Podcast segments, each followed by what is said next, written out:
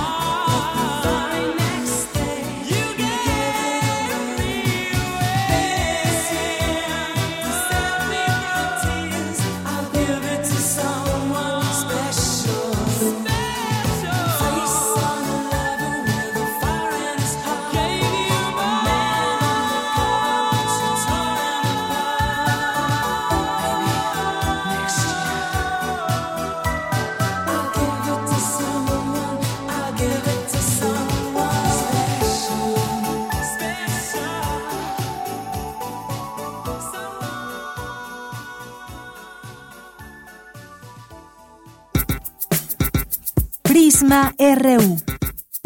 Relatamos al mundo.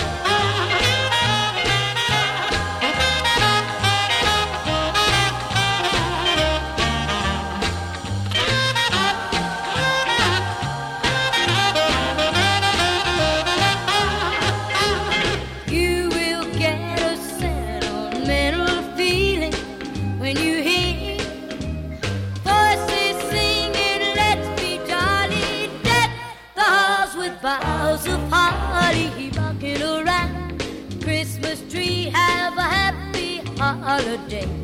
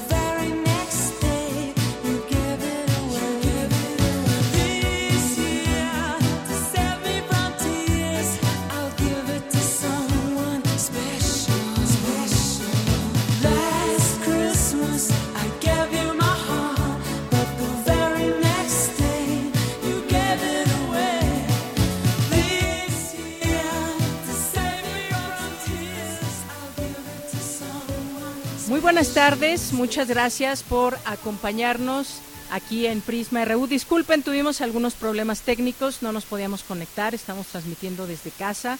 Me da mucho gusto saludarle a todo el público que nos está siguiendo y que escuchaban estas canciones navideñas en inglés y decían, ¿qué está pasando? ¿Quién va a entrar el día de hoy al aire? Pues ya estamos aquí en este lunes 19 de diciembre. Eh, con el gusto de siempre, ya después de esta semana que estuvimos forzadamente fuera del aire debido a lo que a muchas personas quizás les está pasando, que se han contagiado, que no sabemos ni por dónde de pronto llega este virus, o identificamos, o alguien nos dice que nos contagió, que nos pudo haber contagiado, y bueno, pues el chiste es que nos cuidemos, que tratemos de estar lo mejor posible resguardados para no seguir la cadena de contagios. Y bueno, pues antes que nada, gracias, gracias a todo el equipo que estuvo aquí haciendo posible esta transmisión y por supuesto gracias a mi compañera Virginia Sánchez, a Vicky, que estuvo aquí al frente de estos micrófonos la semana pasada y que con todo el profesionalismo estuvo aquí transmitiendo en vivo. Muchas gracias y gracias por todo ese acompañamiento, Vicky, si nos estás escuchando. Bueno, pues estamos listos para arrancar esta semana. Tenemos mucha información, como siempre, como, como todos los días que aquí les acompaña este espacio universitario. Y bueno, el día de hoy me voy a apurar porque si no nos va a dar tiempo, ya perdimos varios minutos. Vamos a hablar del Mundial con el doctor Hugo Sánchez Gudiño, vamos a hablar de turismo con la doctora Maribel Osorio García, vamos a hablar también de un libro que queremos invitarles a que sigan leyendo y hacerles algunas recomendaciones desde aquí. Ana Díaz Sesma, que ganó el concurso iberoamericano de novela Ventosa Rufat, y Fundación Elena Poniatowska Amor estará con nosotros, nosotras aquí en este espacio, platicándonos de su libro, además las secciones de hoy, Otocultura y más aquí en Prisma RU. Soy de Yanira Morán, a nombre de todo el equipo. Gracias, buenas tardes y desde aquí relatamos al mundo. Relatamos al mundo. Relatamos al mundo.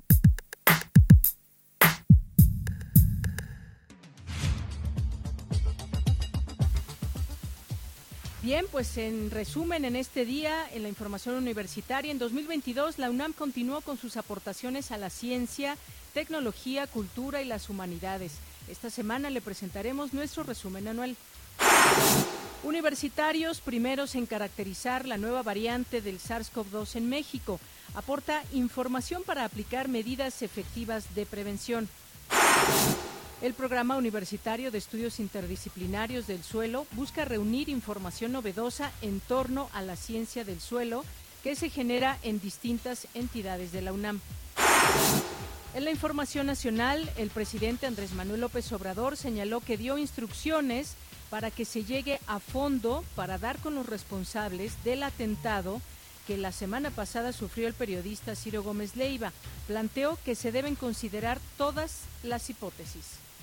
Yo creo que la única hipótesis que se debe de descartar, aunque eso va a corresponder a la autoridad, es que nosotros, el gobierno que yo represento, no es un gobierno represor. Nosotros no silenciamos a nadie. Somos respetuosos de los derechos humanos. Y el principal derecho humano es el derecho a la vida. Pero sí puede ser un caso vinculado a el proceso de transformación que estamos llevando a cabo y que no les gusta algunos. Por ejemplo, el que sea un grupo de la delincuencia, pero también el que grupos contrarios a nosotros para afectarnos hayan llevado a cabo un acto con esas características.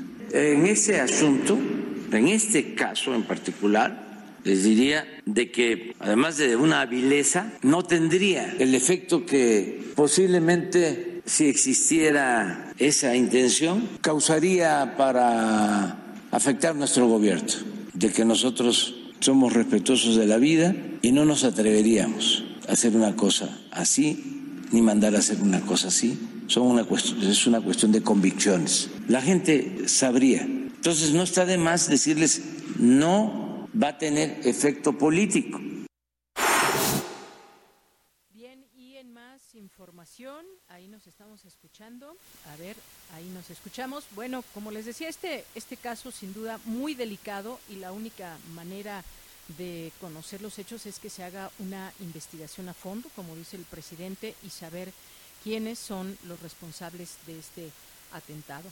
En más información, el consejero presidente del Instituto Nacional Electoral, Lorenzo Córdoba, afirmó que el plan B de la reforma electoral aprobada no tiene como propósito mejorar el sistema que hoy tenemos. Escuchemos.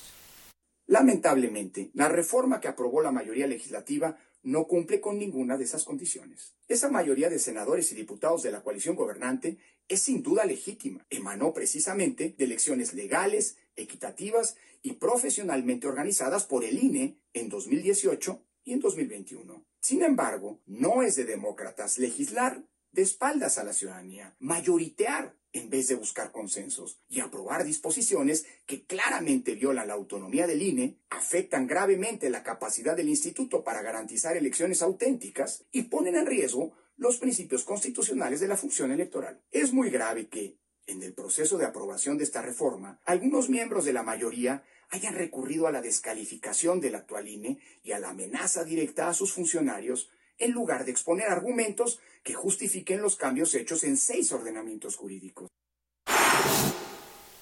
Y en más información, en una casa de la colonia Roma Norte se cometió un triple homicidio la tarde del domingo. La policía encontró tres cadáveres con huellas de violencia. La policía de la Ciudad de México detuvo a tres presuntos implicados. Por cierto que la UNAM, a través del Centro Universitario de Teatro, lamenta la pérdida de Andrés Tirado, así como de su hermano y de su tío. Andrés fue un gran actor y colaborador, exalumno del CUT, queridísimo compañero y entrañable amigo. En la información internacional, en Perú miles de personas protestan por todo el país. Al momento suman 25 muertos. Además, la presidenta Dina Boluarte aseguró que México otorgó asilo a la esposa e hijos eh, de su predecesor, Pedro Castillo. Sin embargo, no detalló ya eh, si ya habrán dejado el país. Este lunes, millones de usuarios de Twitter respondieron a una encuesta que preguntaba si el multimillonario Elon Musk debería dejar el cargo de director de la red social. La mayoría votó por el sí. Hasta el momento, Twitter no ha respondido si eso sucedería, aunque Elon Musk dijo que cumpliría con los resultados.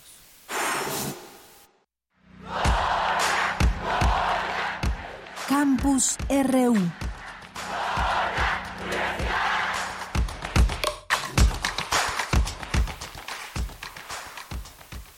Bien, pues ahora nos vamos con Cindy Pérez Ramírez porque señala especialista que la gran mayoría de las investigaciones de feminicidios se revictimiza. Adelante, Cindy, muy buenas tardes. ¿Qué tal, Deyanira? Muy buenas tardes a ti y a todo el auditorio que está escuchando Prisma RU. Para investigar sobre los casos de feminicidio es necesario indagar para reconstruir el hecho, así como hacer visible una simetría de poderes entre el agresor y la víctima. Así lo dijo Mercedes Adriana Rubio Mendoza, asesora forense del Observatorio Ciudadano Nacional del Feminicidio, durante la conferencia organizada por el Museo de la Mujer, Memoria y Construcción de la Verdad en la Investigación Forense en casos de feminicidio y muertes violentas de niñas y mujeres.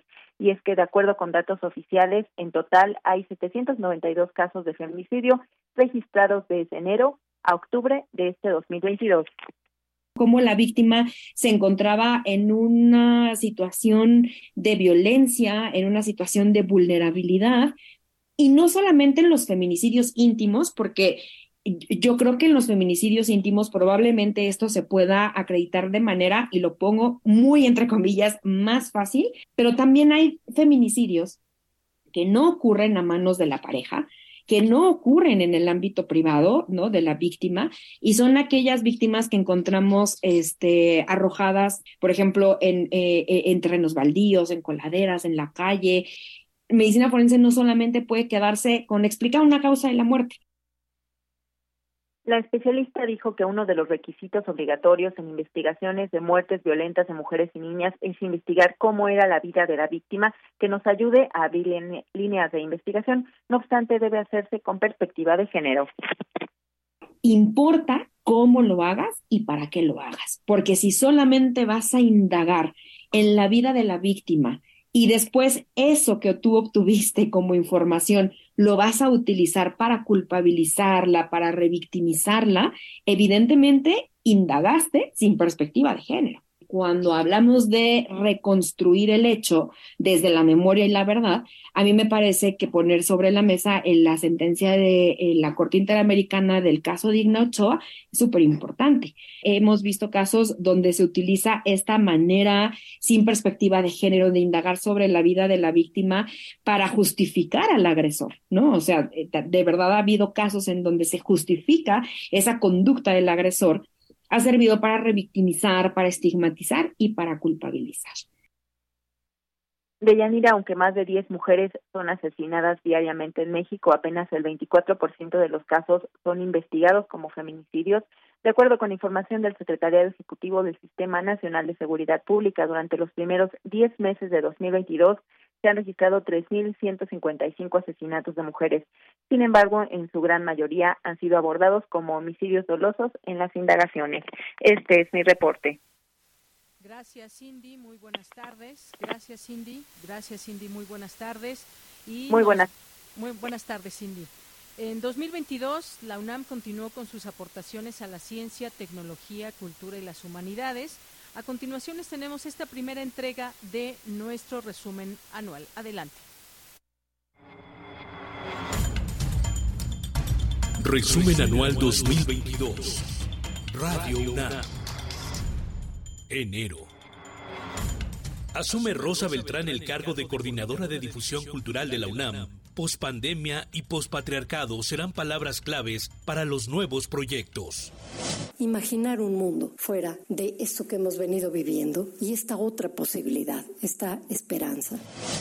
Inicia nueva licenciatura en Turismo y Desarrollo Sostenible. En Enes León, su objetivo es formar profesionales con conocimiento multidisciplinario en el área social. Es la 131 que ofrece la UNAM y se suma a las nueve carreras que se imparten en ese campi. En tiempo real, alerta la UNAM sobre lluvias mediante red social y plataformas digitales. Se trata del Observatorio Hidrológico, proyecto pionero en su especialidad a nivel mundial. Nuestra casa de estudios participa en un programa internacional de cartografía de galaxias cercanas en el Observatorio Apache Point, conocido como MANGA. Se busca caracterizar cómo son sus propiedades y estructuras. Febrero. Jorge Volpi es presentado como nuevo director del Centro de Estudios Mexicanos UNAM España. Se compromete a fortalecer aún más la relación con instituciones españolas. Cuenta la UNAM con tesauro de la infraestructura cultural universitaria, similar a un diccionario especializado. Ofrece descripciones precisas de teatros, auditorios, cines y salones de danza ponen en marcha el proyecto Colmena, la primera misión mexicana y de la UNAM de exploración lunar, que acompañan la Secretaría de Relaciones Exteriores, la Agencia Espacial Mexicana y el Estado de Hidalgo. El rector, Enrique Graue, celebra el interés del Estado mexicano en la ciencia aplicada para fortalecer el futuro de nuestra nación. La fortaleza de, de los institutos de investigación y la participación de 200 alumnos. 200 alumnos que están aplicando la ciencia básica para poder transformar la realidad. El Consejo Técnico de la Facultad de Derecho acuerda destituir al profesor Raúl Eduardo López Betancourt como integrante de ese órgano colegiado y en su carácter de decano del mismo. Por tal motivo, deja de fungir como presidente del Tribunal Universitario de esta Casa de Estudios. Marzo celebra la UNAM Centenario de Vida y obra de don Pablo González Casanova. Guadalupe Valencia, coordinadora de humanidades, resalta su papel como creador de instituciones y referente moral de todas y todos los universitarios.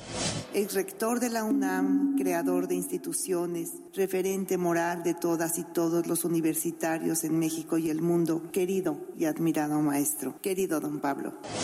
El rector de la UNAM, Enrique Graue, recibe en sus oficinas de la Torre de Rectoría al nuevo presidente del Tribunal Universitario y decano de la Facultad de Derecho, Everardo Moreno Cruz.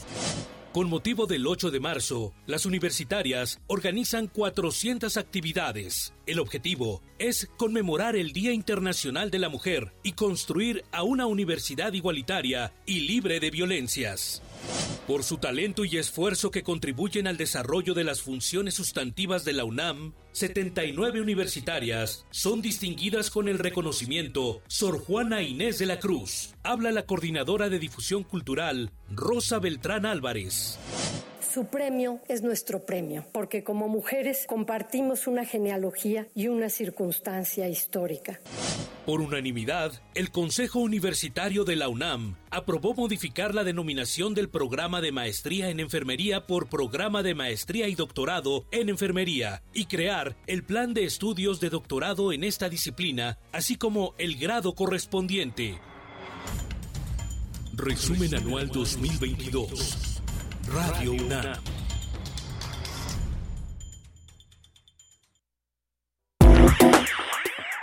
Queremos escuchar tu voz. Síguenos en nuestras redes sociales. En Facebook como Prisma RU y en Twitter como arroba PrismaRU.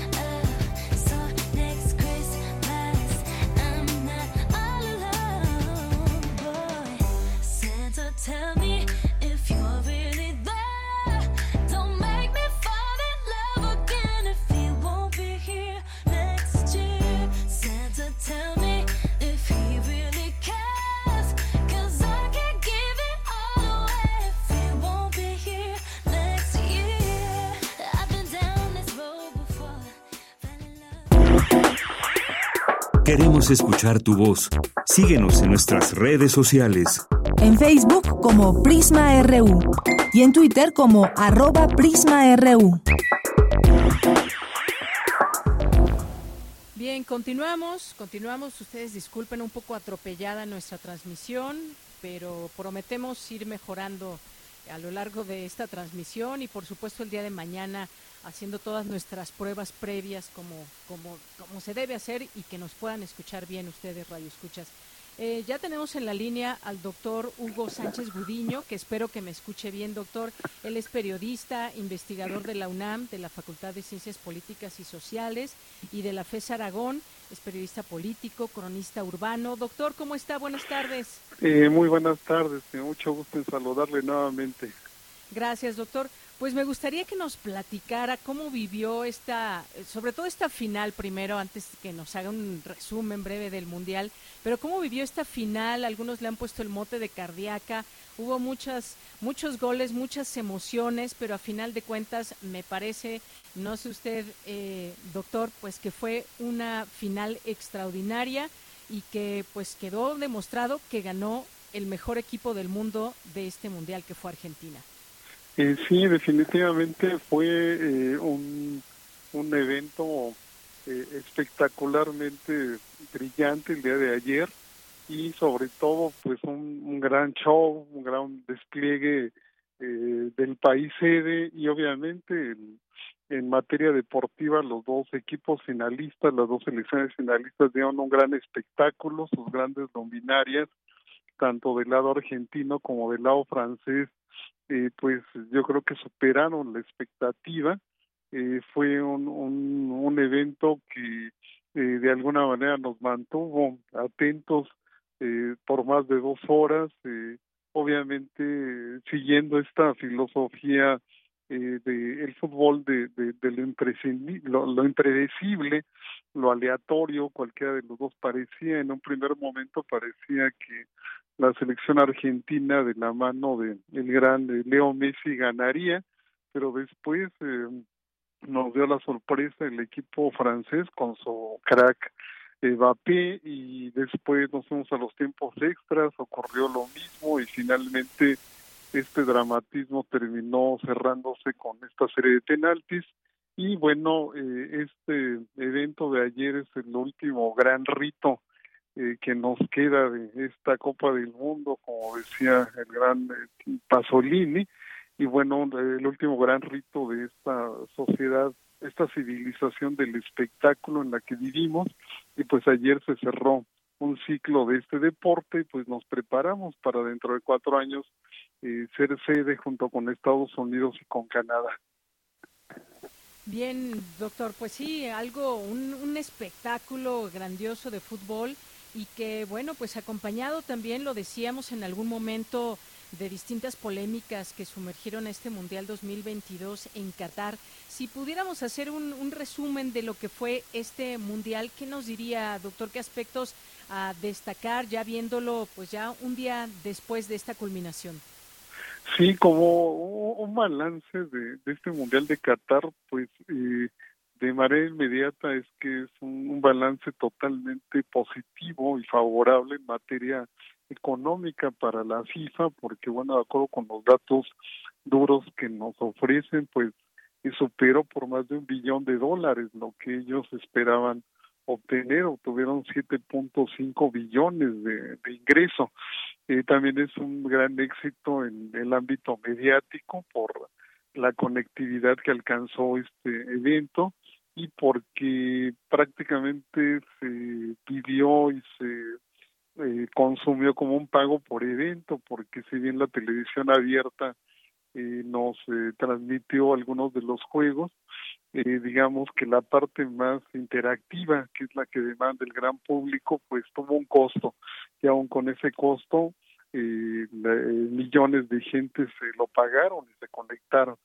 Es un éxito deportivo porque bueno, este esta final a diferencia de hace cuatro años eh, tuvo toda la espectacularidad que se espera de ella y los dos eh, las dos potencias que, que enfrentaron esta final tuvieron un espectáculo en el que prácticamente el público tanto en vivo como a través de todos los eh, medios electrónicos y del internet pues quedaron más que satisfechos eh, es un éxito también deportivo porque muchas naciones que se consideraban pues todavía amateurs o muy limitados en este deporte logran un despegue muy importante naciones del mundo árabe, naciones africanas, incluso el, equipo que queda en segundo lugar Francia, pues prácticamente el 90% de sus jugadores son africanos, ¿no?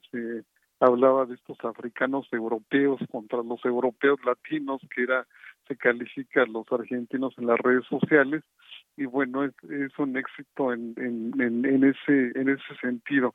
El crecimiento de este deporte también como potencia en países que, que estaban eh, muy limitados en ese sentido es un éxito político para los jaques árabes que gobiernan esa nación para el mundo digamos árabe global que se encuentra allí y obviamente para el dirigente de la FIFA el señor Infantino.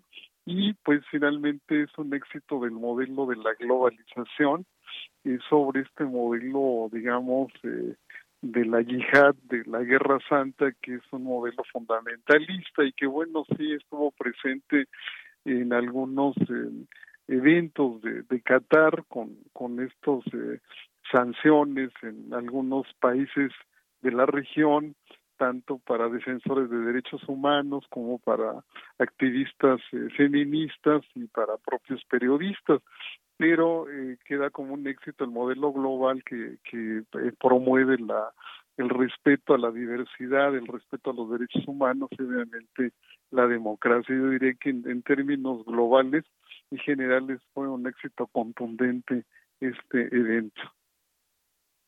Un éxito contundente y bueno, pues además de todo, de todo lo que se vio en torno, porque hicieron los estadios en tiempos récords, exprofeso para este mundial, pues mucho dinero, mucho dinero que se vio ahí, esa polémica de los trabajadores que eh, pues habrían muerto durante la construcción de estos, estos distintos lugares y estadios. Y doctor, por último también preguntarle sobre pues de pronto estas construcciones de percepciones que, que hay, eh, creo que pues todas las personas que vimos este partido quedó una contundencia muy clara de un juego muy emocionante, de un juego que pues por momentos no estaba nada definido pese al 2-0 del inicio de Argentina contra Francia, pero incluso de pronto y uno puede ver en las redes sociales que si el árbitro estaba vendido, que si se favoreció desde un inicio a Argentina, no solamente en este partido y demás, cosas que yo realmente, pues tratando de seguir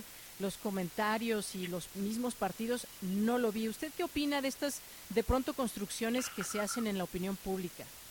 Bueno, hay un sector, digamos, de eh, la sociedad, de los fanáticos mexicanos que evidentemente pues eh, no quedaron conformes con la derrota y obviamente también hay un sector importante de la opinión pública, tanto deportiva como no deportiva, que no no hace química con los argentinos, ¿verdad? Y a raíz de ello, bueno, pues hay toda una tratar de construir una serie de noticias falsas en torno a que el entrenador, este señor Tata Martino, habría, eh, digamos, que contribuido, ¿no? A, a que México perdiera para que Argentina llegara a la final, pero evidentemente es eh, consecuencia de pues un modelo deportivo que tenemos ratonero, como se le llama, un modelo eh, mediocre de nuestro deporte y hay aficionados que no asimilan todavía eso y bueno, recurren a este tipo de comentarios porque si hay algo que se puede concluir de lo que se observó el día de ayer, pues es que este equipo argentino es un equipo eh, completo en todas sus líneas, eh, mostró picardía, intuición, fantasía y evidentemente la magia de su jugador principal, eh, Lionel Messi, eh, con un espíritu maradoniano prácticamente, y el espíritu maradoniano estuvo en esta anécdota del portero cuando le dan su, sus guantes de oro, ya hace esta señal que parece obscena, pero bueno, aquí en México es muy común esa señal, el grito homofóbico, entonces hay gente que se sorprende, pero los argentinos también son, son así en ese sentido. Un, un, un segundo aspecto que podemos concluir del día de ayer es que la filosofía de su entrenador, este señor Scaloni, quedó clara. Él dice que hay que ganar jugando bien, que debe de haber hermandad en, en, en, el equipo y una identidad futbolística triunfadora, filosofía que de alguna manera coincide con el gran entrenador pues de ideas progresistas, César Luis Menotti, de tratar bien al balón, de tocarlo, de motivarlo, de conjuntar, digamos, de generar una química mágica en, en este deporte. Entonces yo creo que en ese sentido cualquier duda eh, sobre eh, eh, la calidad y sobre todo eh, eh, el buen fútbol del equipo argentino pues queda totalmente deshecha y estos comentarios de algunos aficionados pues que no asimilan que a México, a nuestro país le falta mucho para llegar a esos niveles, bueno pues es justificado pero no tampoco se acepta ni se puede entender como tal y como un, como un comentario válido. Bien, eh, doctor, pues sí, todo esto que pues también ayer ayer veíamos esta culminación y esa emoción además que se comparte quienes le íbamos a Argentina, pues una una emoción en particular y luego todo lo que se vivió en su país, ahí en el obelisco, todas las miles y miles de personas que salieron a las calles y de pronto uno en el imaginario pues no, pensamos, nos imaginamos si algún día México llegará a esos lugares, a esos momentos de gloria. Yo sé que falta mucho, pero ¿qué, qué usted qué diría de, de lo que del camino que le faltaría a México para llegar, pues ya no digamos a una final, a los cuartos de final? ¿Qué opina de todo esto, doctor? Sí, definitivamente el ver la expresión de emoción, de llanto y sobre todo pues de fraternidad y alegría de millones de ciudadanos argentinos, no solo en su país, sino también aquí en México y en otras naciones del mundo, pues sí no, nos deja a nosotros con esa sensación que pues el éxito no también eh, tiene esa química con multitudes pero también bueno es un país que pasa por un momento económico difícil que pasó por un momento económico difícil y este tipo de éxitos deportivos bueno lo lo este es, es una motivación un país también con una tradición cultural con una tradición política de ideas progresistas una tradición también de pensamiento crítico muy buena, pues parece que se lo merecían. En el caso de México, definitivamente, pues eso es un reto, un reto a futuro muy complicado y es, eh, cada cuatro años pensamos en que se puede alcanzar esto, pero si no hay un trabajo desde la base misma de este deporte, con nuestras fuerzas básicas, con las jóvenes eh, generaciones y pues con todo un eh, proyecto, digamos, de trabajo sólido para, para el futuro, pues es muy difícil que esto pueda ocurrir en nuestro país y solo será parte de nuestro imaginario. Eh, pero bueno, eh, tengamos, seamos optimistas y esperemos que esto ocurra. Ahorita viendo justamente estas imágenes de el obelisco, que es algo así como el ángel de la independencia aquí en México, pues son impresionantes, ¿no? no nos conmueven también y pues nos llenan de alegría también que un país hermano con sus diferencias, pero finalmente un país latinoamericano tenga este tipo de éxitos y los disfruten de esta manera. Muy bien, pues doctor, le agradezco muchísimo esta conversación, estos breves minutos. No podíamos dejar pasar este momento de poderlo comentar con alguien que sigue también muy de cerca, que gusta de este deporte, que es cronista urbano, que pues le gusta también el fútbol y en varios momentos hemos escuchado y leído sus opiniones. Muchas gracias de verdad, doctor. Eh, un abrazo y le agradezco la invitación. Hasta luego. Hasta luego, doctor. Fue el doctor Hugo Sánchez Gudiño, periodista e investigador de la UNAM en Ciencias Políticas en la FES Aragón, y con estos comentarios de este Mundial de Qatar 2022 y con Argentina como el mejor del mundo en el fútbol en este Mundial. Continuamos. Tu opinión es muy importante. Escríbenos al correo electrónico prisma.radiounam@gmail.com. Bien, pues ahora le damos la bienvenida a la doctora Maribel Osorio García, que es doctora en Ciencias Sociales por la Universidad Iberoamericana, profesora de tiempo completo de la Facultad de Turismo y Gastronomía de la Universidad Autónoma del Estado de México, presidenta fundadora de la Asociación Mexicana de Investigación Turística, la AMIT-AC, y Premio Estatal a la Conservación Ambiental 2010, líder de la Red de Investigación Turística de la Universidad Autónoma del Estado de México. Doctora, bienvenida, muy buenas tardes. Buenas tardes, Deyanira. Muchas gracias por la invitación a tu programa, muy gentil.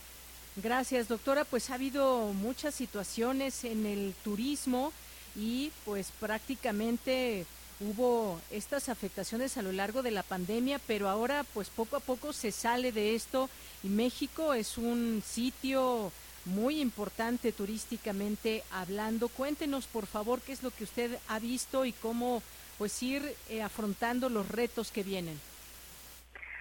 Sí, e, efectivamente, la actividad turística ha pasado por, por su crisis más fuerte, más grave, eh, que la llevó a, a lo que llamamos eh, el turismo cero, ¿no? Los primeros meses del confinamiento del 2020. Eh, como lo menciona, eh, afortunadamente esto ha, ido remontando, ¿no? La actividad se ha, se ha, reconfigurado, el sistema turístico, la dinámica, eh, ya en el, en el 2021 y ahora en el 2022 hay un franco crecimiento. No obstante, eh, según la Organización Mundial de Turismo, los datos que nos aporta al corte de, septiembre, todavía estamos a un menos 37% en el promedio mundial de alcanzar la cifra récord que teníamos del 2019. México afortunadamente ha eh, eh, rápidamente, de, de, verdad, eh, digo, rápidamente comparado con, con otros países como es el caso de Estados Unidos. Por ejemplo, México está al menos 16% en este mismo corte y Estados Unidos, eh, por ejemplo, está al menos 42, ¿no? Entonces esto está eh, siendo diferenciado, ¿no? Esta recomposición, esta esta sinergia eh, de la actividad turística está siendo diferenciada por países. El caso, el, el punto que nos lleva al menos 37% todavía eh, a nivel global es por eh, que la región Asia-Pacífico, que tiene un peso muy importante en el indicador de llegadas de turistas internacionales, que es el dato al que yo me he estado refiriendo en esta respuesta, aún se observa en un menos 83% y eso es lo que ha retraído el, el crecimiento. Ahora, debo de agregar de, eh, que a pesar de que estas son las expectativas y, y, y está fincada la pues sobre todo los organismos internacionales están fincados en, en esta eh, en alcanzar nuevamente las cifras que teníamos para el 2019. Eh, desafortunadamente también estas cifras nos están llevando a, o nos están regresando a un problema de el turismo masivo que ya en el 2019 se se identificaban como el overtourism, ¿no? O sea, la saturación que tenemos de turismo en algunos eh, espacios. Y la pandemia pensábamos que era como una buena oportunidad de poder estar cambiando algunos modelos de, de turismo masivo. Eh, sin embargo, estamos eh, viendo que desafortunadamente en algunos lugares simplemente se está volviendo a, a configurar eh, esta eh, esta saturación, ¿no? Pero un poco es es lo, lo que tenemos. Según eh, la OCDE acaba de, publicar una un estudio eh, en el que si bien parecería que en el próximo año, el 23, alcanzamos la cifra que teníamos en el 2019 de llegadas de turistas internacionales, realmente la el fortalecimiento vamos de, de, del sector se espera que se dé hasta el 2025 es un poco la parte de las expectativas. Bien, doctora, pues sí, muchas cosas, muchas expectativas en este sentido y muchos datos, datos también porque México, como decía, es un país con una amplia diversidad de atractivos turísticos, es muy visitado por viajeros tanto nacionales como extranjeros. Se habla de que solo la primera mitad del presente año sumaron más de 36 millones de turistas en el país, según datos del INEGI, y en su mayoría eligieron destinos con playas. Es que hay playas de todo aquí en México, desde Caribe, el Pacífico también muy bonito. Y bueno, pues eh, también preguntarle, doctora, en este sentido, eh, pues cómo se eh, cómo se divide el turismo en el mundo, porque también eh, sabemos hay lugares muy atractivos y hay una parte, una actividad muy importante que se centra especialmente en la región Asia-Pacífico, donde China, la India concentran dos de las poblaciones humanas más grandes del orbe. Cuéntenos un poco también de este turismo que es a gran escala y que quizás no mucha gente de México acostumbra ir a aquellos lugares, pero que se abren también muchas posibilidades si hablamos de turismo internacional. Sí, justo lo que yo decía es que eh, es la región que está retraída. El, el asunto aquí es que China, bueno, desde, desde las proyecciones de, del inicio del milenio en el 2000 se pensaba que para el 2020 China iba a ser el país que mayor número de turistas internacionales iba a concentrar. Entonces, esto nos da cuenta de el peso tan importante que tiene eh, en las en las cifras globales, ¿no? En la dinámica global. Y el caso es de, de que la región, en general, la región Asia-Pacífico es la, la más retraída en poder estar eh, recuperando las cifras que tenía el 2019. ¿Qué es lo que está pasando eh, aquí? El, el punto es que hay un control, ¿no? En, en el caso de, de, de China todavía se observa que hay un gran eh, control de viajes internacionales por eh, los confinamientos y estas eh, este, olas que ha tenido de, de contagio. y en ese sentido es que eh, aún no puede incorporarse a su a su dinámica general. Otro punto que está siendo importante y que se comentó en, eh, en la WTPC, que es el, Consejo Mundial de Viajes y, Turismo, es que hay todo un problema de interoperabilidad de los protocolos sa- sanitarios entre los países y eso ha retraído también eh, eh, mucho la, la posibilidad del flujo turístico internacional. Ahora, un, un indicador que nos, eh, nos ha dado este mismo organismo internacional, la WCTC, es que eh, hay una proyección, eh, ver, tienen una estimación de que el turismo al 2019 aportaba 330 millones de empleos en, ¿no? en, en el sector a nivel global. Y eh, la, bueno, en, en el 2020 se, se, se estima que se perdieron 60 millones de, de, de, de empleos. Eh, hay una recuperación de 20 millones en el 2021 y bueno, pues apenas vamos a ver las cifras de- del 2022. Seguramente eh, ha, ha escalado y seguramente ha habido una mayor recuperación. Pero este organismo hizo una proyección al, eh, a 10 años, al 2032. Y en 10 años se estima que eh, se van a sumar 100 millones de empleos más en- a nivel global, pero el punto es que eh, prácticamente 50 millones de esos nuevos empleos se van a concentrar entre China e India, justamente por esta cantidad de población que, que tienen albergada estos, estos dos, dos países. Entonces, esto nos da cuenta de la importancia de toda esta región y cómo está influyendo en la dinámica global y en la eh, reconfiguración de la actividad turística como un sector económico primordial en, la economía global. Así es, doctora. Y en este sentido, pues también, eh, pues hablando de México, pues sabemos de todos estos lugares que hay para nuestro país y que cada rubro es importante. Tenemos desde playas, pueblos eh, mágicos, tenemos montaña, tenemos muchas cosas. Y cuando hablamos de vulnerabilidad en el sector, esos despidos masivos que hubo, eh, y esa inseguridad sanitaria, pérdida de posicionamiento, ¿cómo entrar hacia esa fase de resiliencia en el sector, doctora? Bueno, la- la- los organismos internacionales nos han marcado que, justamente para poder eh, fortalecer, eh, mm, ¿no? Eh, para poder ganar nuevamente una imagen sólida de la actividad turística, porque de verdad fue una de las actividades más vulnerables durante la, que mostró mayor vulnerabilidad durante la pandemia, ha, ha dejado tres acciones, ¿no? La primera es la adaptabilidad y mucho pensada en la inclusión, o sea, la actividad turística es una actividad de contacto, ¿no? De, contacto personal. En ese sentido, es una posibilidad, es una herramienta, ¿no? Para poder eh, apoyar toda una estrategia de, de inclusión de las personas, ¿no? Por género, por raza, por capacidades diferentes, etcétera. Entonces, eh, se, se establece que la actividad turística eh, puede eh, mejorar su, su, su imagen en, en, términos de una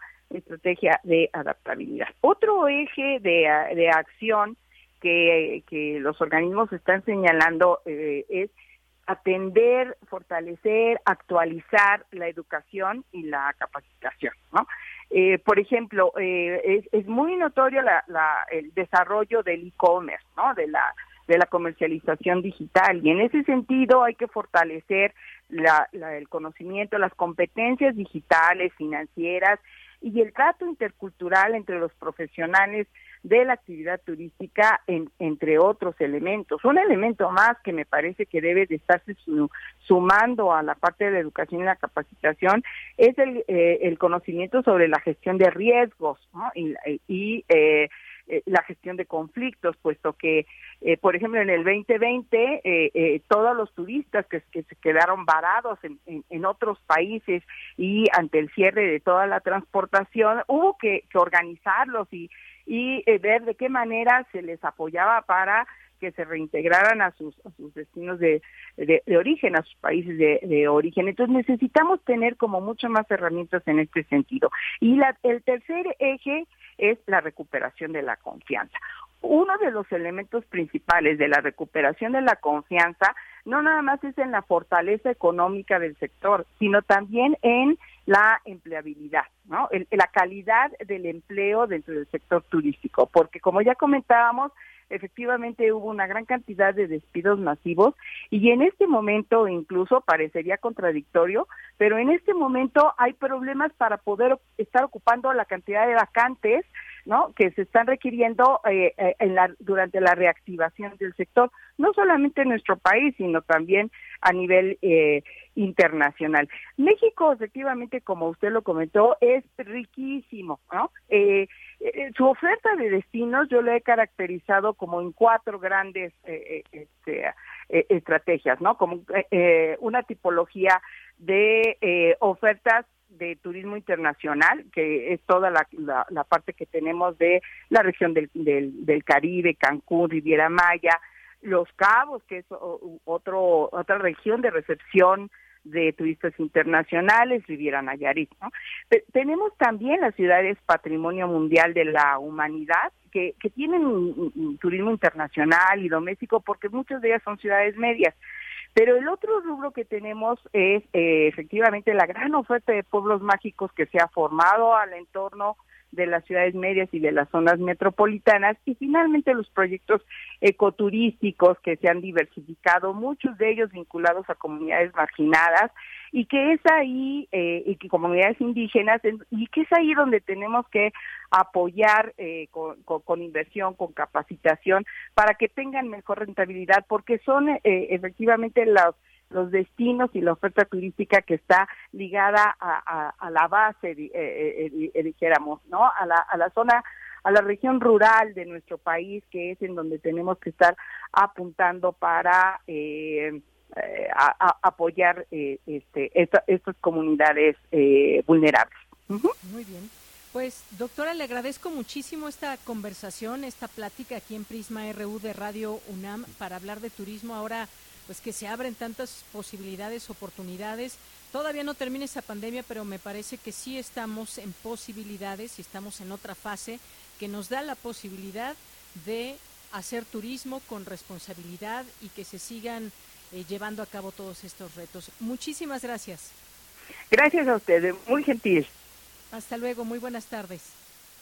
Bien, pues fue la doctora Maribel Osorio García que nos habla de ese tema de turismo. Ya nos tenemos que ir al corte, regresamos a la segunda hora de Prisma RU. Porque tu opinión es importante, escríbenos al correo electrónico prisma.radiounam@gmail.com.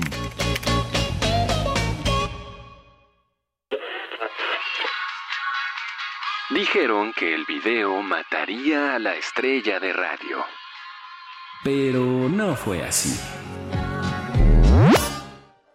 Tenemos casi 23.000 audios disponibles en nuestro podcast. Conoce nuestras series, radioteatros, barras, adaptaciones y otras joyas radiofónicas del pasado en www.radiopodcast.unam.mx. Disfruta a toda hora Radio UNAM. Experiencia sonora. ¿Por qué es valioso actualizar tu INE cuando te cambiaste de domicilio? Porque con ello puedo tomar decisiones para mi colonia. Para estar vigente a la hora de votar. Porque ahora yo vivo aquí y pertenezco ahora a este lugar. Porque podemos formar parte de las elecciones en nuestra colonia. Si te cambiaste de casa, avísale al INE y sé parte de quienes toman las decisiones en tu nueva comunidad. Haz tu cita en INETEL 804-33-2000 o en INE.mx. INE. La piedra y el yemo activo afectan tu cerebro, te matan las neuronas y son muy adictivos. Yo sé lo que te digo, pues he sido testigo. Piensa más en tu gente, tu vida y tus amigos. Escucha lo que te digo, pues es verdad, el negocio de la droga es algo que termina mal. Escucha bien hermano, porque esto te hace daño, el negocio de la droga es algo que termina mal. Esto siempre acaba mal, carnal, esto siempre acaba mal. Si necesitas ayuda, llama a la línea de la vida 800-911-2000. Es muy tedioso hacer siempre lo mismo. No dejes que el aburrimiento apague tu imaginación. Escucha Escaparate 961 con los eventos culturales del momento. Viernes a las 15:15 horas por Radio UNAM. Entretenimiento y cultura. Radio UNAM. Experiencia sonora.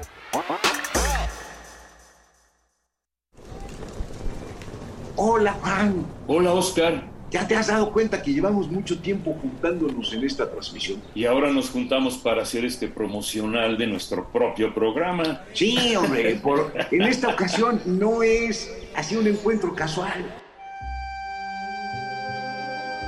Las Esquinas del Azar, todos los martes a las 10 a.m. y retransmisión los sábados a las 4 p.m. por el 96.1 de FM. Radio UNAM, Experiencia Sonora.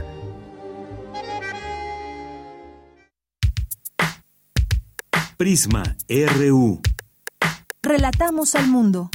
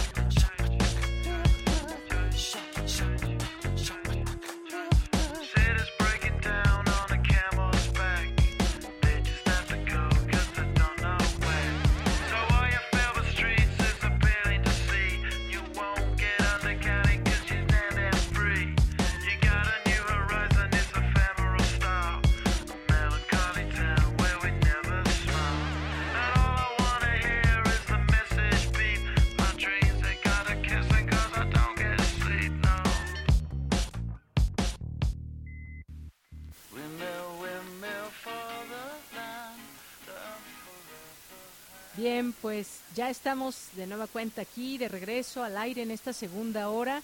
Y eso que estamos escuchando de fondo es Gorillaz, Feel Inc. Y es una canción que nos pidió Tai. Le mandamos muchos saludos a Tayari si nos está escuchando. Que el viernes sé que estuvo por ahí en cabina y que pidió esta canción, pero ya no dio tiempo. Así que pues hoy la programamos para ti, Tai. Ojalá que nos estés escuchando y un poco más de la música para que disfrutes ahí en casa y en tus vacaciones. It's my chocolate attack. Shoot, I'm stepping in harder this year. Yeah, been repping in harder this year. Watch me as I gravitate. Ha ha ha ha. We gon' ghost town, this Motown with your sound. You in the blink, gon' bite the dust, can't fight with us. With your sound, you kill the ink. So don't stop, get it, get it. Until you chat it, it.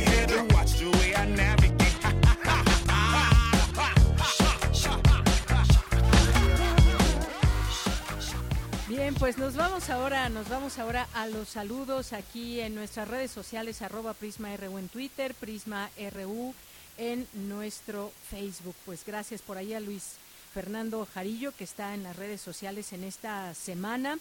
Y gracias a ustedes que nos escriben. Luis M. García, muchos saludos.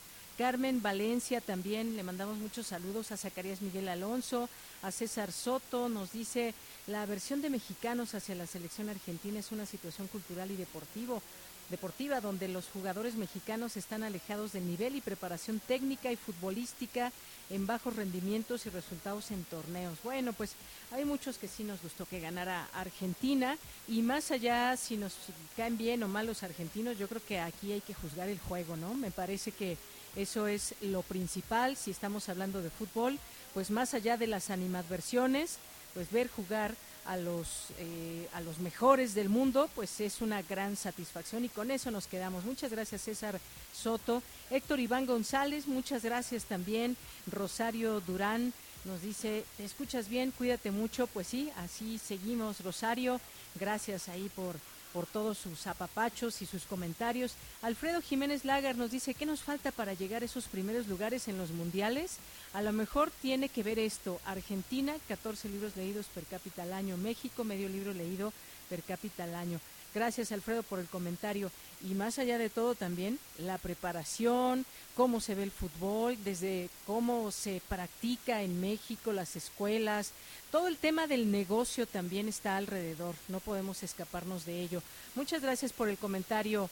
Alfredo Jiménez, muchos saludos. Lorena también saludos, el Zarco también. Dice, se acabó el Mundial y regresó la Morán. Gracias, gracias Sarco Tecuani que nos escribes por aquí, muchas gracias. Juan Stack, saludos. Misael Neotécnico, muchas gracias. Jorge Morán Guzmán nos dice, enhorabuena la recuperación de tu recuperación. Gracias Jorge, gracias a Vicky también por su profesionalismo y buen lunes para todos. Muchas gracias Jorge, un abrazo. Misael nos dice que bueno que ya estás de vuelta. Saludos de Yanira y equipo de Prisma RU. Gracias también, gracias a David Castillo Pérez, nos dice, hola, buenas tardes, genial equipo de Prisma, muy buenas tardes a los apreciados radionautas, a los amigos y colaboradores. Y por supuesto a Deyanira, titular del noticiero, gracias a la querida Vicky por estar al frente de la emisión y gracias por las canciones navideñas. Pues sí, ahí ya, ya tuvieron una buena dosis de, eh, de canciones navideñas, David Castillo. Y en la semana, si quieren que programemos algo para ustedes, como ya estamos muchos o muchos están de vacaciones, nosotros no, pero pues, muchas personas sí, y la UNAM ya está en su periodo de vacaciones, pues vamos a, si les parece bien, estar cerrando con alguna canción que nos, que nos pida el público Radio Escucha. Muchas, muchas gracias. Y también por aquí le mandamos saludo a Bonita Feliz, a Social Ousingo, muchas gracias también que nos, que nos escribe. Eh, le mandamos saludos a Christy Bailey también, a Ed Loredo, a Eduardo también, muchas gracias. Y le seguimos leyendo, le seguimos a todas y todos leyendo con muchísimo gusto. Abel Fernández nos dice, qué bueno escucharte, Deyanira. Muchos saludos. Gracias, Abel, y que disfrutes tus vacaciones. Eres maestro universitario y también te mandamos muchos saludos ahí en el CCH desde donde das clases, que siempre pues también estás muy atento. Luis M. García dice también eh, pues que se perdió una de las notas que nos tenía aquí Cindy. Bueno, pues ya en nuestro podcast se podrá escuchar y muchas gracias Luis por estar también aquí presente. Zacarías Miguel Alonso nos dice, buenas tardes, qué bueno que estás de vuelta. Efectivamente, el Mundial fue maravilloso, ganó el mejor, cuídate mucho y recibe un fuerte abrazo. Pues también para ti, muchísimas gracias. Carmen Valencia, ya la mencionamos, bueno, creo que sí, si no, pues de nueva cuenta, saludos. Bueno, pues vámonos a la información que sigue con Cindy Pérez Ramírez, el programa universitario de estudios interdisciplinarios del suelo de la UNAM integra la red universitaria de laboratorios de suelos. Adelante, Cindy, buenas tardes. ¿Qué tal, Deyanira? Muy buenas tardes, es un gusto saludarte. El suelo es un recurso natural indispensable para los ecosistemas terrestres y el bienestar humano. Actualmente atraviesa por una crisis debido a la falta de cuidado. El problema es global y se calcula que a nivel mundial aproximadamente 30% se ha degradado, mientras en México es más de la mitad del territorio nacional, alertó la titular del Programa Universitario de Estudios Interdisciplinarios del Suelo de la UNAM, Blanca Lucía Prado Pano.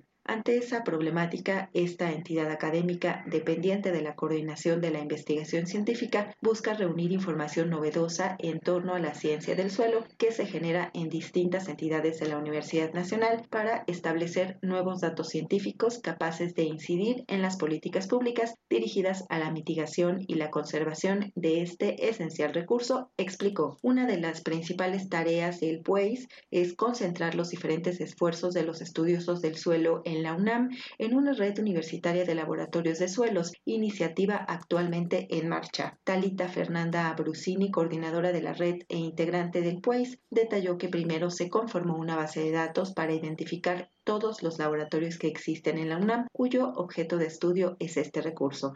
Se elaboró un registro y una campaña para formar parte del grupo. Los laboratorios están repartidos de la siguiente manera: 25 en Ciudad Universitaria, 6 en Querétaro, 4 en Michoacán, 2 en Yucatán, 2 en Sonora, 1 en el Estado de México, 1 en Guanajuato y otro en la Facultad de Estudios Superiores Zaragoza. Estos sitios forman parte de dos centros de investigación, dos escuelas nacionales de estudios superiores, cuatro facultades, ocho institutos de investigación, una unidad multidisciplinaria y una estación regional. Hasta ahora, el trabajo de los laboratorios se concentra en 14 áreas temáticas, ambiental, biogeoquímica, biología experimental, fijación y migración de radioisótopos, génesis de suelos, geoquímica, interacción entre humanos y ecosistemas, mecánica, química, microscopía, paleosuelos, resistencia antimicrobiana y reconstrucción, procesamiento y análisis de imágenes. Es importante que la capacidad analítica e instrumental que tiene la UNAM se conozca dentro y fuera de la comunidad universitaria porque con ella mejoramos la enseñanza de la ciencia del suelo, apoyamos proyectos de investigación específicos y promovemos con los laboratorios de la red. Colaboremos para entender las grandes problemáticas de este recurso, aseveró la académica Abruzini. Hasta aquí mi reporte. Muy buenas tardes. Gracias, Cindy. Muy buenas tardes. Y nos vamos ahora a la información internacional a través de Radio Francia.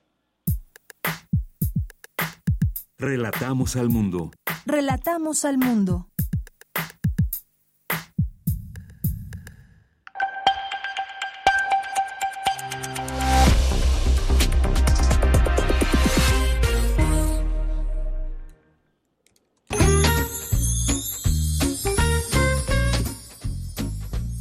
Toda la redacción de Radio Francia Internacional les desea desde París unas muy felices fiestas. En París son las 3 de la tarde, esto es Radio Francia Internacional. Abrimos este programa con Vanessa Letrón en la realización técnica, con un rápido resumen de la actualidad internacional de este lunes 19 de diciembre. Carmele Gallubo. Un avance para frenar la pérdida de biodiversidad en el planeta. Los casi 200 países participantes en la COP15, conferencia internacional organizada por la ONU, han acordado una serie de medidas, la más comentada el compromiso de que para dentro de siete años 30% de la superficie terrestre y marina del mundo estén bajo protección. El pacto establece también que se destinarán 200.000 millones de dólares anuales en financiación en favor de la biodiversidad un acuerdo del que se felicita el ministro francés para la transición ecológica, Christian Béchu. Este acuerdo es histórico, no solamente porque es la primera vez que ponemos un marco, sino porque este marco es ambicioso. Tenemos un acuerdo que incluye los pesticidas. También se contempla que se van a eliminar las subvenciones a las prácticas que son perjudiciales para la biodiversidad. Hay que ver de dónde venimos para entender que estamos ante un acuerdo histórico.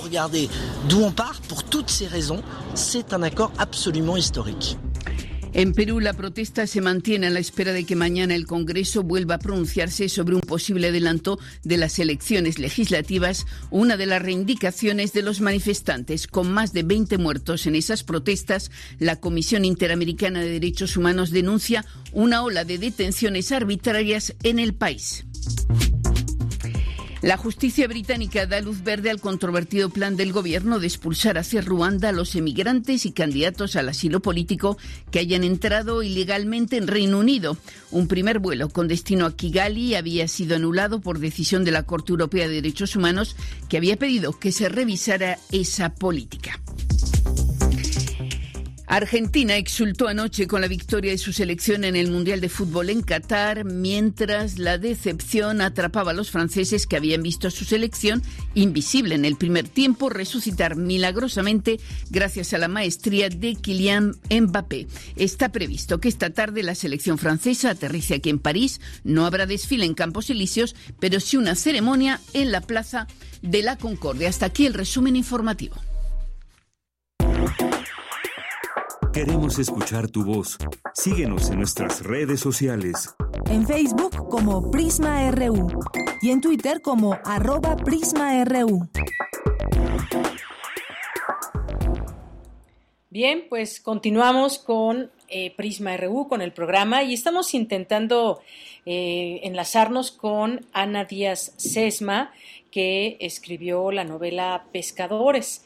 Y para hablar de ella, pues he de hablar de la Fundación Elena Poniatowska Amor AC, que nace para organizar, para difundir y preservar el archivo histórico de la escritora. Y este archivo forma parte importante de la memoria histórica de México, más de 50 años de testimonios, escritos, novelas y trabajos audiovisuales que le pertenecen al pueblo mexicano y a quien se desea hacer llegar todo este patrimonio. Sin embargo, no es la única intención de la Fundación, también se quiere ampliar el campo de trabajo inspirados en la trayectoria de Elena y en ese sentido se busca desde esta fundación apoyar a los grupos sociales que la escritora ha retratado en su obra y que ha apoyado a lo largo de su vida. En el afán por difundir la cultura, en especial la literatura y la, lectura, se busca vincular con organizaciones, instituciones y grupos sociales vulnerables con quienes se comparten objetivos y acompañamiento en el fortalecimiento de los distintos proyectos. Y la Fundación Ventosa Rufat SC se constituye para cumplimiento de las disposiciones testamentarias del matrimonio de origen catalán de los señores Gabriel Ventosa Ruera y Dolores Arrufat Figueres, eh, quienes dejaron parte de sus bienes para la promoción de la cultura a través de distintas actividades, entre ellas la celebración de un concurso anual de cuentos y novela, al considerar que era una de las formas en que se, enseña, se enseñaba a expresarse, transmitir hechos propios o de su imaginación. Así que, pues hemos invitado por esa razón a la escritora y guionista Ana Díaz Sesma, para que, eh, bueno, ella ganó el concurso iberoamericano de novela Ventosa Rufat y Fundación Elena Poniatowska Amor, y justamente la invitamos para poder hablar con ella y que nos invite a leer su obra, Pescadores, así se llama, pero pues me dicen desde producción, allá en cabina, que no nos contesta la escritora, ojalá que pues en algún momento podamos hablar con ella, por lo pronto, pues bueno, intentaremos ahora a enlazarnos con nuestro compañero Otto Cázares y su cartografía RU de este día para que nos pueda tener esta cartografía de hoy, que también una sección de los lunes muy esperada y que nuestras y nuestros radioescuchas, pues siempre también atentos y atentas a esta cartografía de Otto Cázares. Y después, pues intentaremos seguirle llamando a Ana Díaz Sesma para que nos pueda nos pueda tomar esta llamada y que pues ella como ganadora de este segundo concurso iberoamericano de novela, una, una novela muy interesante de decirles, pero pues digo, qué mejor que nos platique ella. Es eh, pues una novela que nos, nos retrata a un personaje muy interesante de nombre Bosco y que pues hace un viaje para pues para ir al, velorio de su madre y ahí se encuentra con muchas cosas pero de ello y todos estos ambientes, pues me gustaría que la propia autora nos lo platique. Así que, pues en un momento más seguiremos intentando. Por lo pronto, pues nos vamos a ir con nuestro compañero Otto Cázares, que ya estará también en cualquier momento ya en la línea. Así que dejamos correr su, su, su, eh, pues su inicio, su ID, para que le demos la bienvenida a Otto.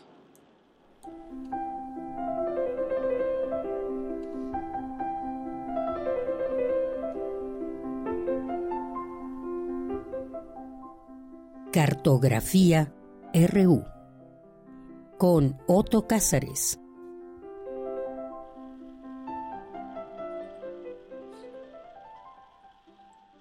¿Qué tal, Otto Cázares? Muy buenas tardes. Me da mucho gusto escucharte. Estamos aquí transmitiendo en vivo como todos los días y pues ahora ya de regreso luego de una semana que tuvimos que guardar un poco de reposo y también guardar un poco un poco la voz para poder estar ahora ya contigo y con todos ustedes. ¿Qué tal, Otto? Y además, yo he de decir qué voz tenías que cuidar, es la voz del mundo tu bellísima y lúcida voz tiene que ser resguardada. Qué bueno, celebro que ya estés mejor, Deyanira querida.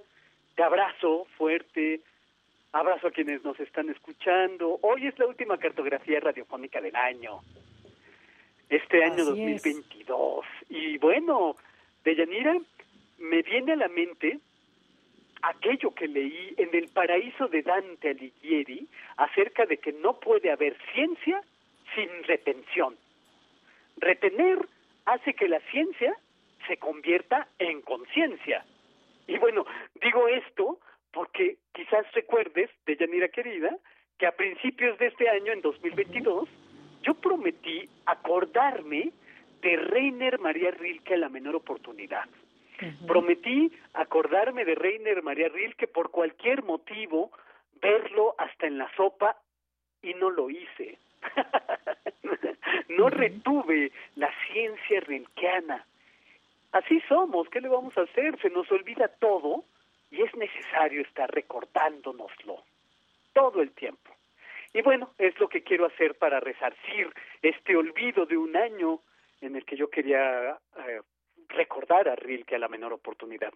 Les cuento que cuando yo estudiaba pintura, yo llevaba conmigo una mochila manchada de colores, muy sucia, y dentro, por algunos años, yo llevaba conmigo mi ejemplar también manchado de colores, manchado de carboncillo, doblado en todas las hojas, por supuesto subrayado y anotado en todas las páginas, de El libro de horas de Reiner María Rilke.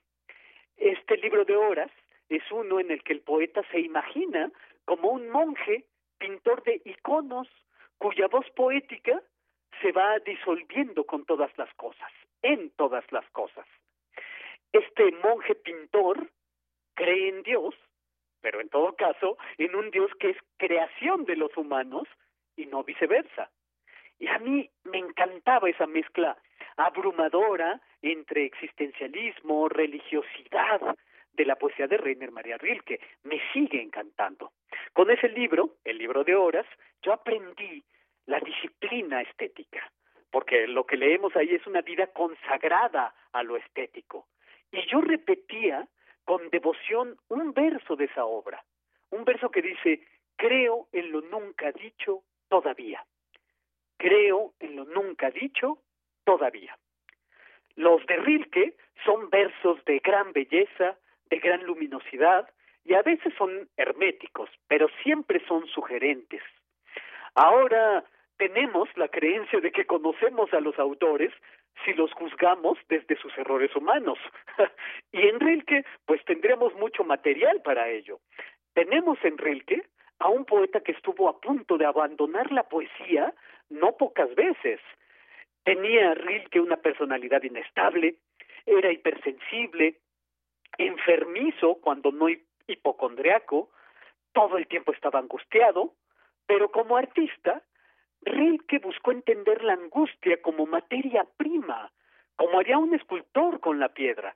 Y de hecho, este poeta sí que tenía sensibilidad de escultor, ahora les voy a decir por qué.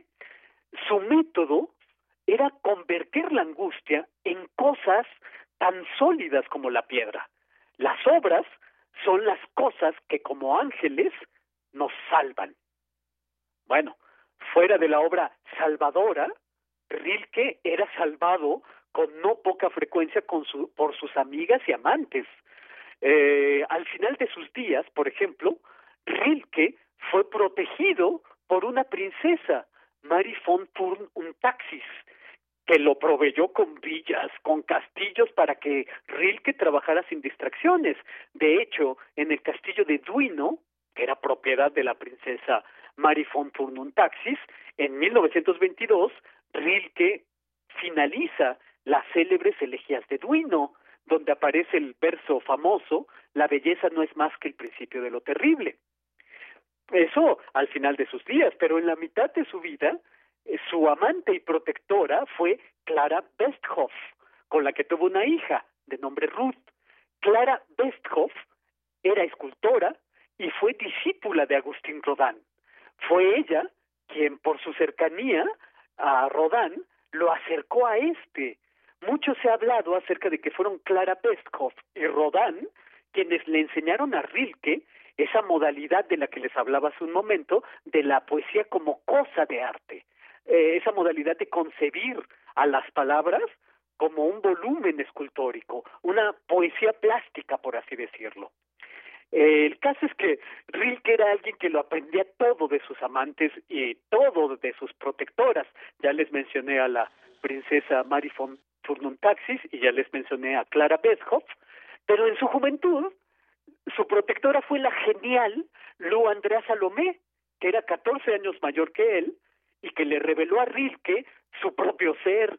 Fue Lu Andrea Salomé su compañera de revelaciones intelectuales, fue su compañera de viajes, porque con ella viajó a Rusia. Lu Andrea Salomé era una perfecta rusófona, eh, y en Rusia Rilke y Lu Andrea Salomé se entrevistaron en varias ocasiones con León Tolstoy. Fue Lu Andrea Salomé la que bautizó a Rilke con Rainer en vez de su René original y con eso pues fue ella quien lo bautizó y quien le, le dio un nombre de pluma. Eh, el gran austriaco Stefan Zweig, el famoso biógrafo, dejó apuntadas varias impresiones sobre Rilke en sus diarios, porque lo conoció en París hacia 1912 y ya desde ese año, 1912, Zweig decía que veía a Rilke agotado, que lograba alumbrar un poema solamente con muchos dolores de parto. Pero dice Zweig también en sus diarios que Rilke era bueno como un niño y que nunca hablaba mal de nadie. Cuenta Zweig que siempre veía a Rilke con un cuadernito donde escribía el poeta con letra microscópica. Más que un cuaderno, dice Zweig, es una suerte de devocionario, donde se labran correcciones, donde se agregan mil aspectos. Un talismán, en una palabra, que posee una gran belleza. Pues ahora nos gusta mucho ver cuadernos de trabajo de los creadores, porque ahí podemos ver las cimentaciones de una obra a través de las tachaduras. Una de las primeras obras importantes, de hecho, de, de Rilke es el cuaderno de Lauritz Maltebrike, que es una obra surcida de materiales que extrajo de su cuaderno de trabajo. Bueno, eh, 1922, hace 100 años, eh, en Rilke fue un año pues muy propenso para la concentración, muy propenso para condensarse en su talento.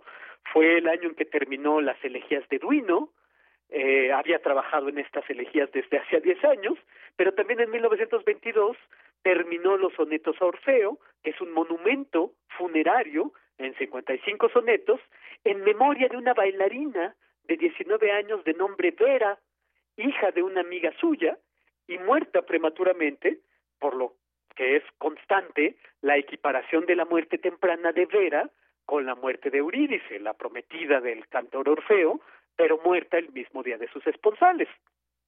Eh, no puede, según mi propia concepción y la de muchos, no puede haber poesía si no es un talismán para salvarnos. Leeré unos cuantos versos de la primera elegía de Duino para terminar estas cartografías de 2022. Se trata de la primera elegía en versión de eh, Eustaquio Barjau. Circula por ahí una versión muy interesante de Juan Rulfo de las elegías de Duino. Dice así, elegía uno. ¿Quién, si yo gritara, me oiría desde las jerarquías de los ángeles? Y aún en el caso de que uno me cogiera de repente y me llevara junto a su corazón, yo perecería por su existir más potente. Porque lo bello no es más que el comienzo de lo terrible, justo lo que nosotros todavía podemos soportar, y lo admiramos tanto porque Él, indiferente, desdeña destruirnos. Todo ángel es terrible. Tiene cien años que Rilke puso final a esta obra, Las elegías de Duino, y no puedo más que recordar para cerrar este comentario un, último verso de ese libro de horas que yo llevaba a todas partes conmigo, que dice, hay un milagro en el mundo, yo lo siento, se vive toda la vida. Yo les deseo que sientan ese milagro en estos días y los que siguen también, desde luego, y que gocen de toda la felicidad. Nos escucharemos el año 2023 y esto es lo que yo tengo que decir este lunes 19 de diciembre de 2022. Otto, pues muchas gracias, gracias, siempre un placer oírte y como dices, la última cartografía de este año, ya nos escucharemos en 2023, qué emoción, por lo pronto muchas gracias por todo este año. radiofónico más, más andanzas, más palabras al aire, en el teatro del aire, como decía Alfonso Reyes. Claro que sí. Bueno, pues ya nos encontraremos aquí en estas frecuencias radiofónicas. Por lo pronto recibe un abrazo, un abrazo de mi parte, del público, de aquí, de todo el equipo de Prisma RU Otto. Un abrazo que, eh, que los abrace como abraza el mar cuando alguien se mete a nadar en él. Los quiero, los admiro y gracias por eh, prestarme oídos en estas cartografías. Ya nos seguiremos escuchando. Muy bien, muchas gracias Otto. Un abrazo, hasta luego. Hasta luego. Continuamos. Prisma RU. Relatamos al mundo.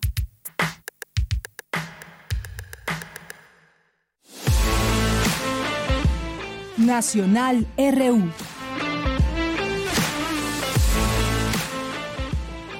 Bien, pues vamos a las notas nacionales, entre otras cosas, y algo que mencionábamos ahí en nuestro resumen al inicio del programa, instruye el presidente Andrés Manuel López Obrador llegar a fondo en el atentado del periodista Ciro Gómez Leiva, que pues bueno, nos sorprendió mucho esta información y sobre todo pues lo que quisiéramos son respuestas derivadas de una investigación que ya está en marcha. Pues los comentarios han sido en ese sentido de solidarizarse porque pues es una es un periodista, es una vida y creo que en cualquier forma, cualquier tipo de violencia se debe de rechazar en nuestro país, en el mundo. Y bueno, pues hoy el presidente López Obrador señaló que dio instrucciones para que se llegue a fondo y se dé con los responsables del atentado que la semana pasada sufrió el periodista. En la mañanera de este lunes planteó que se deben considerar todas las hipótesis desde que se pudo tratar de un grupo de la delincuencia organizada o inclusive sectores de la oposición en un intento por desestabilizar su gobierno. Bueno, pues me parece que aquí no debe haber palabras a la ligera, sino una investigación seria y verás que dé respuesta. Ya veremos qué sucede más adelante. Por lo pronto, pues se activaron los protocolos para apoyar al periodista y que así se reaccione en todos los casos con cualquier periodista en este país que pueda estar en riesgo su vida y que como sabemos y desafortunadamente muchos no han corrido con esta con esta suerte y han sido asesinados. Bueno, eso es lo que dijo dijo el presidente hoy por la mañana, que se llegue a fondo en esta investigación. Y por otra parte, ya lo iremos comentando a lo largo de la semana, el INE no, no se salió con la suya para mantener privilegios, resalta el presidente López Obrador también el día de hoy, entre las cosas de las cuales habló el día de hoy a través de su conferencia mañanera y el anunciar que quedó firme la mayor parte de la reforma electoral aprobada por el Congreso, solo quedará pendiente la eliminación de la cláusula de vida eterna a los partidos pequeños que recibirían transferencia de votos de otros institutos cuando contiendan en coalición. El presidente Andrés Manuel López Obrador expresó está muy contento, estoy muy contento porque no se salieron con la suya de mantener los privilegios en el Instituto Nacional Electoral. Esto durante su conferencia de prensa y es que pues algo muy importante saber exactamente qué fue lo que se aprobó, qué desaparece, qué no desaparece.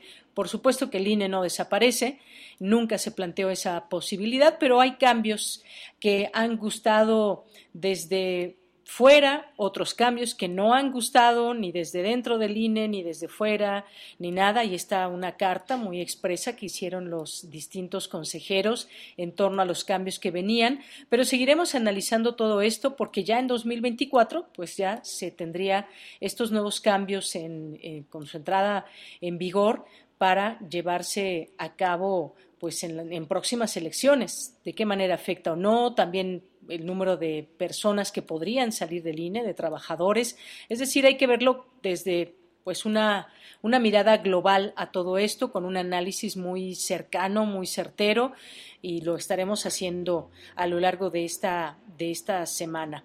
Y entre otras cosas está esta información también, el peso el peso se vende en 19.80 por dólar a dos semanas de finalizar este año. Pues se ha mantenido ahí con esta estabilidad y bueno, pues seguiremos aquí pendientes del tema también económico. Bien, me, me avisan que ya está la escritora en línea, así que nos vamos con ella. Queremos escuchar tu voz. Síguenos en nuestras redes sociales. En Facebook como Prisma RU y en Twitter como arroba PrismaRU. Bien, pues como les decíamos, ya está aquí vía telefónica Ana Díaz Sesma, escritora, y que fue su novela Pescadores, ganadora del segundo concurso iberoamericano de novela Ventosa Rufat SC y Fundación Elena Poniatowska Amor. ¿Cómo estás, Ana Díaz? Bienvenida, muy buenas tardes. Ay, muy buenas tardes, estoy muy contenta de, de que me hayan entrevistado y de que me hayan contactado. Muchas gracias. Pues nosotros también estamos aquí muy contentos, contentas de poderte entrevistar y que nos platiques un poco de tu de tu novela, que de decirte que la disfruté mucho, pero qué mejor que tú nos platiques, que nos vayas adentrando a esta historia, cómo pues cómo nace, nos nos invitas a, a reflexionar con el personaje, nos llevas por distintos lugares en los que él se encuentra cuando va pues al velorio de su mamá. Cuéntanos, por favor, Ana. Claro que sí. Mira, eh, la verdad es que yo empecé escribiendo pescadores, ni siquiera sabía que se iba a, llamar pescadores. Yo quería como explorar los territorios de lo que son la maternidad, la paternidad, el, la importancia de que tienen los padres en nuestras vidas. Entonces se me ocurrió, la idea original fue un hombre muy cercano a su madre y cuando ésta muere, pues él quiere como encontrar las raíces de, de, su mamá, los orígenes, que ella es, eh, ella es de pescadores.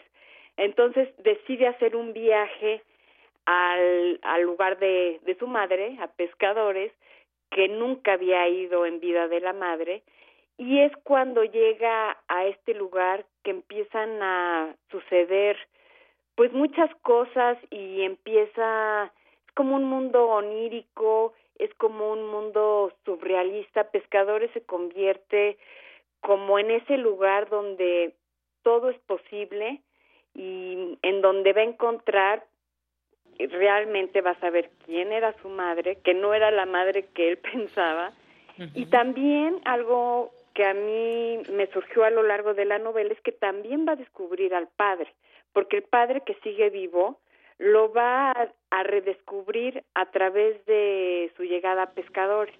Entonces, bueno, esa fue la, la idea original y claro, mientras uno esté escribiendo y en el proceso creativo, van surgiendo muchas otras cosas, van entrando muchas otras cosas a la novela. Entonces, eso fue un poco como se inició esta novela de pescadores. Así es, Pescadores, que es un sitio al que llega este personaje principal que es Bosco y que se encuentra con un montón de cosas ahí. En el libro también pues nos, eh, nos presentas estas, estas cartas, estas comunicaciones que pues escribe su padre y cómo pues va a ir relatando y nos va contando algunas cosas y cómo él se va enterando también de, de muchas otras, pero nos regresa además un, un, sitio muy, muy especial, un sitio que con todo y sus habitantes pues nos muestras y que nos haces imaginar. Creo que eso es algo muy importante que logra esta novela de pescadores. Cuéntanos un poco de cómo pues cómo te inspiraste, cómo recreas este ambiente de pescadores. bueno, eh, realmente pescadores pues es un lugar eh, imaginario, realmente no existe.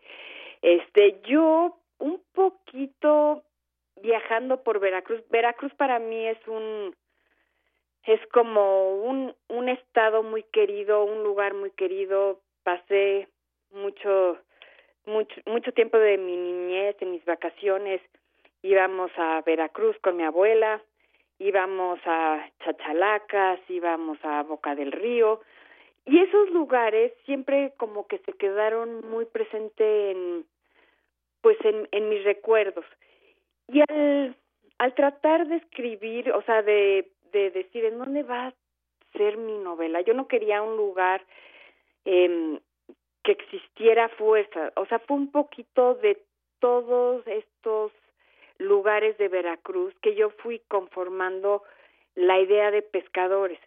Pero también no necesariamente tiene que ser Veracruz, no necesariamente tiene que ser un lugar fijo, como que yo quise que el lector eh, viera pescadores como un lugar que podría estar en cualquier lugar del mundo, no no en México, obviamente como soy mexicana y como eh, mis referencias son de acá, pues sí, sí la gente lo ubicara como un lugar de México, pero no necesariamente porque yo quiero que pescadores sea un poco un lugar, pues no sé si mítica será la palabra, pero un lugar que podría ser cualquier lugar del mundo. Entonces, esa esa fue como la premisa. Y yo creo que después Pescadores, pues tal vez empezó el lugar conformándose pues con esta idea que yo tenía de los pueblos, de Veracruz, de los lugares, de un poco costeros, de México. Y después Pescadores fue eh, como reclamando su propia autonomía y, y su propia identidad. Entonces yo creo que ya es un amasijo de, de muchas cosas, pescadores. Este, pues esa fue esa fue la idea. Yo obviamente hay cosas que pues las invento. Eh, que el lector puede decir hoy puede suceder, puede haber sido verdad, puede no haber sido verdad, el sentido de la vegetación, de los pájaros eh, que habitan la isla, del río que, que corre por el por pescadores, de los pues insectos, todo eso, todo eso, digamos que la novela me lo iba pidiendo que se fue que fuera entrando, pero no necesariamente es que ese río existe, eso, esa vegetación existe, fue un poco como recrear. Así es. Oye, sí. Ana, y decía los insectos también tremendos que nos platicas de pescadores. Los insectos este, furibundos que atacan al pobre de Bosco, ¿verdad? así es.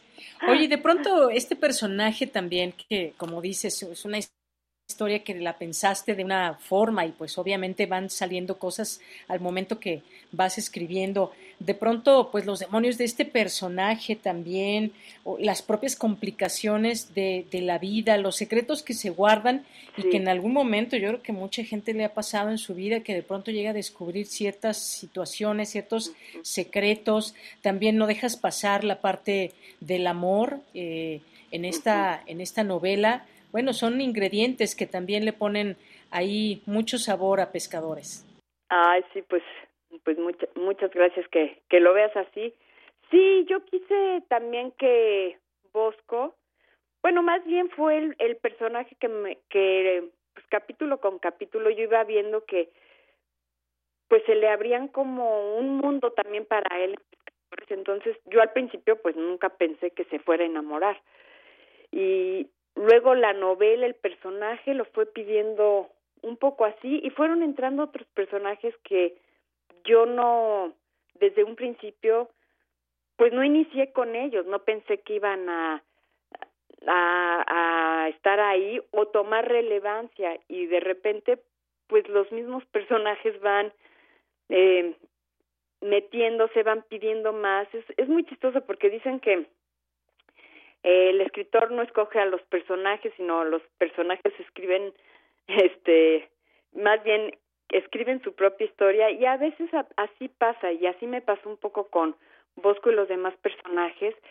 Yo a veces que llegaba al taller, al taller de, de escritores en el que participo, y llegaba y les leía un capítulo y después decía, no sé cómo va a seguir la novela, no sé qué va a hacer Bosco ahora, no sé qué va a pasar con Bosco, y pues los siguientes días que me ponía a trabajar, el mismo personaje iba como, pues inventando su propia historia. Entonces, es muy chistoso porque todo lo que llega y le pasa en pescadores y le va pasando, es un poco porque el personaje lo va lo va exigiendo así de repente sí no no tenía esta idea de que se iba a enamorar pero pues el bosco se nos enamora Efectivamente, se nos enamora el Bosco y es algo que, pues bueno, ahí parte de este personaje y cómo, pues cómo pasan todas las cosas y el entorno y esto, este tema del, del amor siempre que, que nos envuelve también y nos sigue envolviendo más cuando seguimos leyendo del personaje ya hacia el final de la novela.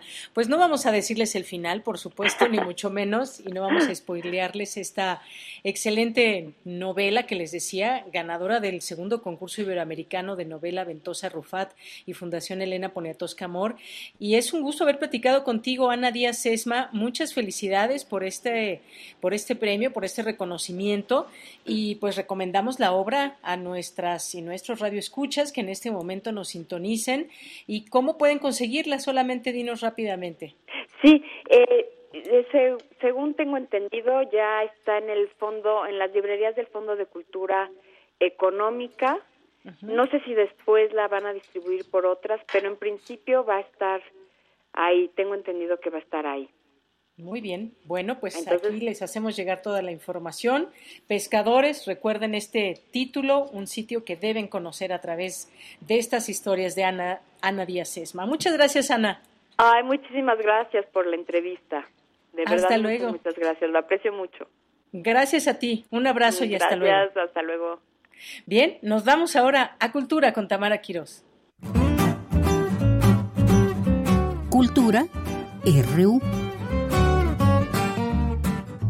Deyanira, qué gusto saludarte y saludar al auditorio que nos escucha a través de las frecuencias de Radio UNAM. Esta tarde abrimos espacio a la poesía para las infancias con Felipe Munita Jordán. Él es doctor en didáctica de la lengua y la literatura, profesor en la Facultad de Educación de la Pontificia Universidad Católica de Chile y miembro colaborador del Grupo Gretel de la Universidad Autónoma de Barcelona. Es autor de Hacer de la lectura una experiencia, así como de diversos artículos científicos y de divulgación sobre mediación de la lectura, educación literaria y poesía para niños y jóvenes, así como del poemario Diez pájaros en mi ventana, con el cual obtuvo algunos de los más importantes premios de literatura infantil y juvenil del ámbito iberoamericano. Recientemente también Felipe Munita recibió el Premio Hispanoamericano de Poesía para la Infancia 2022 por la obra Trinares, reconocimiento otorgado por la Fundación para las Letras Mexicanas en su décimo novena edición. Sobre este premio nos enlazamos hasta Chile con Felipe Munita. Hola Tamara, mucho gusto de, saludarte. No, el gusto es mío, Felipe. Muchísimas gracias por tomar la llamada y por permitirnos hacer este enlace desde acá, desde México. Eh, darte primero la bienvenida a nuestro espacio radiofónico aquí en Radio UNAM para hablar de la premiación que has recibido, el Premio Hispanoamericano de Poesía para la Infancia 2022. Me gustaría que nos platicaras el significado, ¿no? De esta distinción tan importante eh, en tu carrera y pues también a nivel personal.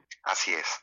Bueno, en primer lugar, muchas gracias por, la invitación y por abrir un espacio para, para, poder hablar de poesía para las infancias, ¿no? A ver, para mí esta distinción es, es muy, muy importante, muy relevante, porque es probablemente el, el mayor premio en lengua, en lengua hispana para quienes nos dedicamos a, a, escribir poesía para las infancias, ¿no? Entonces es un premio que ya tiene toda una tradición, hay una colección que luego publica eh, Fondo de Cultura Económica en unas, eh, con unas bellas ilustraciones en una colección muy muy cuidada que además llega pues a todas partes de a todos los rincones del continente no con la buena circulación del Fondo de Cultura con tirajes muy amplios de alrededor de 7000 ejemplares 8000 ejemplares. Entonces la verdad que es la posibilidad de llegar a manos de muchos lectores y lectoras en distintos rincones de, de, nuestro continente.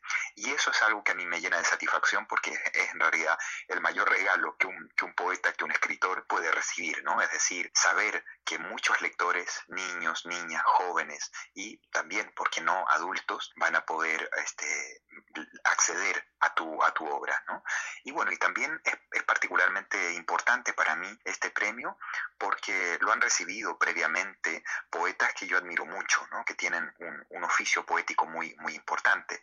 Estoy pensando en Laura Escudero, en María José Ferrada, mi, mi coterránea, en Ramón Suárez Camal, en Luis Yamara. Entonces, eh, poder eh, sentir realmente que mi voz puede aportar en ese coro de voces que están construyendo una poesía respetuosa para la infancia, pues es algo que me llena de, de satisfacción. Por supuesto, enhorabuena por eso, Felipe. Me gustaría que nos platicaras cómo te acercas a la poesía y también cómo es escribirlo para las infancias específicamente y en qué momento te acercas a este género literario. Claro, mm, yo vengo escribiendo poesía desde la adolescencia, que creo que es una etapa en la que, si no todos, pues muchas personas escriben poesía.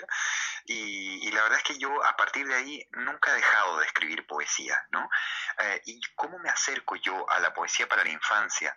A mí me gusta pensar la poesía para la infancia como una poesía, y aquí voy a citar una bonita frase del poeta chileno Floridor Pérez, una poesía para niños también, una poesía que sea también para la infancia, es decir, que no está eh, supeditada restringida únicamente al público infantil.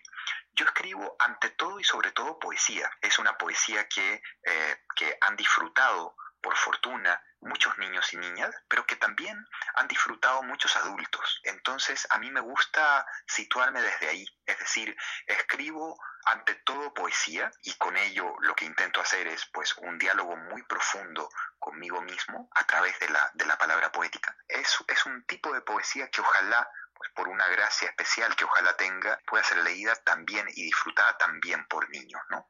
Esa es un poco mi idea de una poesía eh, respetuosa para la infancia. Oye Felipe, este galardón te lo otorgan por Trinares, que es tu segundo poemario y fue elegido entre más de 100 obras provenientes también de otros países de, de habla hispana y que bueno, será publicado como ya lo mencionabas por el Fondo de Cultura Económica. Platícanos un poco de los temas que se abordan en Trinares. Claro, yo tengo mm, varios temas que ya son, bueno, son ejes articuladores de mi poesía en general. Ya despuntaban con claridad en, Diez pájaros en mi ventana, que es mi anterior poemario, que se publicó el año 2016. Y ahora yo diría que Trinares eh, los ha profundizado. ¿Cuáles son esos, esos vectores? Pues para mí, en primer lugar, la naturaleza es para mí fundamental poder, como poeta, acercarme a la naturaleza con una mirada otra, ¿no? Con una mirada eh, de fascinación o con una mirada de un pájaro que se posó en una rama del árbol que estoy mirando